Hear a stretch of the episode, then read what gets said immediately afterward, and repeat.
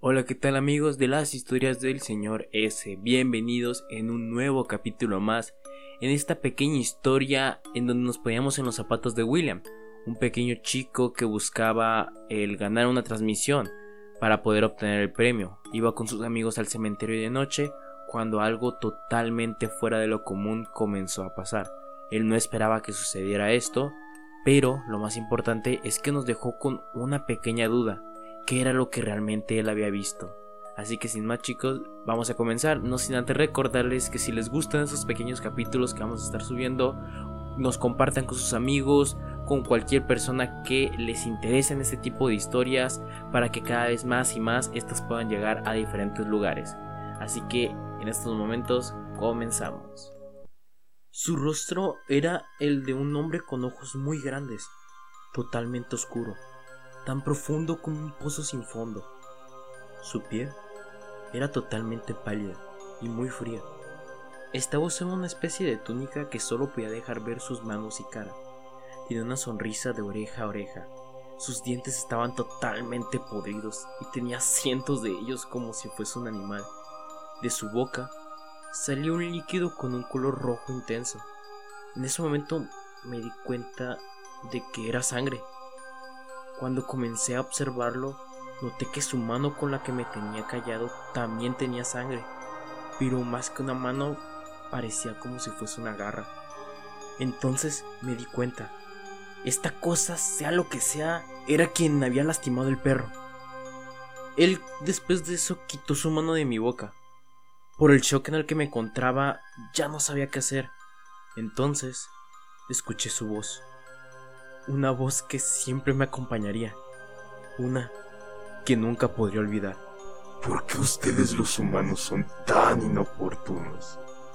No te preocupes, ahorita regresaré contigo. Primero tengo un asunto que terminar. ¿En qué estaba? Ah, sí, tu asqueroso perro. ¿O prefieres que te llame Metí? Como sea. Esto créeme que lo disfrutaré como no tienes una idea. En ese momento, esa cosa comenzó a acercarse al perro. Tenía dos opciones, correr lejos y dejar atrás al perro, o detenerlo, antes de que pasara algo peor. A veces pienso que soy valiente, pero estúpido. Así que inmediatamente grité, déjalo en paz, maldito. En ese momento, él se detuvo y comenzó a reír. Te digo una cosa, pudiste haberte ido y dejar que todo esto fluyera. Era como si nada. Pudiste haber olvidado que esto pasó. Por supuesto, tenías que ser el clásico valiente que termina muerto. Quiero que me observes bien, porque voy a ser lo último que tus ojos van a ver antes de morir. Sí. Aunque... Espera, tengo una mejor idea. Ya que estás dentro metido, creo que me podrá ser útil. Créeme, solo te dolerá mucho. Oh, por cierto, siento ser tan descortés. Me presento. Yo soy Leviatán. ¿Dónde? ¿Dónde había escuchado ese nombre antes? Sé que lo he escuchado en algún lado. Ay, estúpido humano. Créeme, cuando termine contigo, desearás nunca haber venido aquí. Por cierto, tus amigos se ven algo solitarios. Creo que les vendría bien una visita mía, sobre todo Azul. Oh, pobre chica, ¿qué pasará cuando grite tu nombre y no puedas ayudarla? Pobre, estará destrozada. Seguro se le partirá el corazón cuando sepa que tú ya no estás con nosotros. En ese momento, el miedo se transformó en ira y de inmediato le respondí, escúchame bien estúpido, si tú le llegas a tocar un solo cabello azul, te juro que yo te voy a... ¿Me harás? ¿Qué? ¿Cómo te atreves a hablarme así, pedazo de basura? No sabes a lo que te estás enfrentando. ¿Sabes qué, Meti? Luego iré contigo.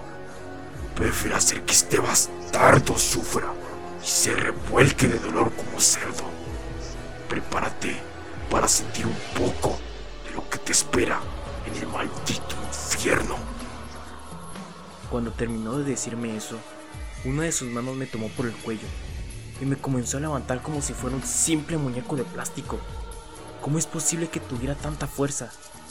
Comenzó a asfixiarme con una tremenda potencia que sentía que me rompería el cuello. Entonces me dijo con un tono de burla. Oye chico, no te vayas a desmayar. Aún no. Aquí viene lo mejor. Mientras decía eso, comenzaba a acercar su mano a mi pecho.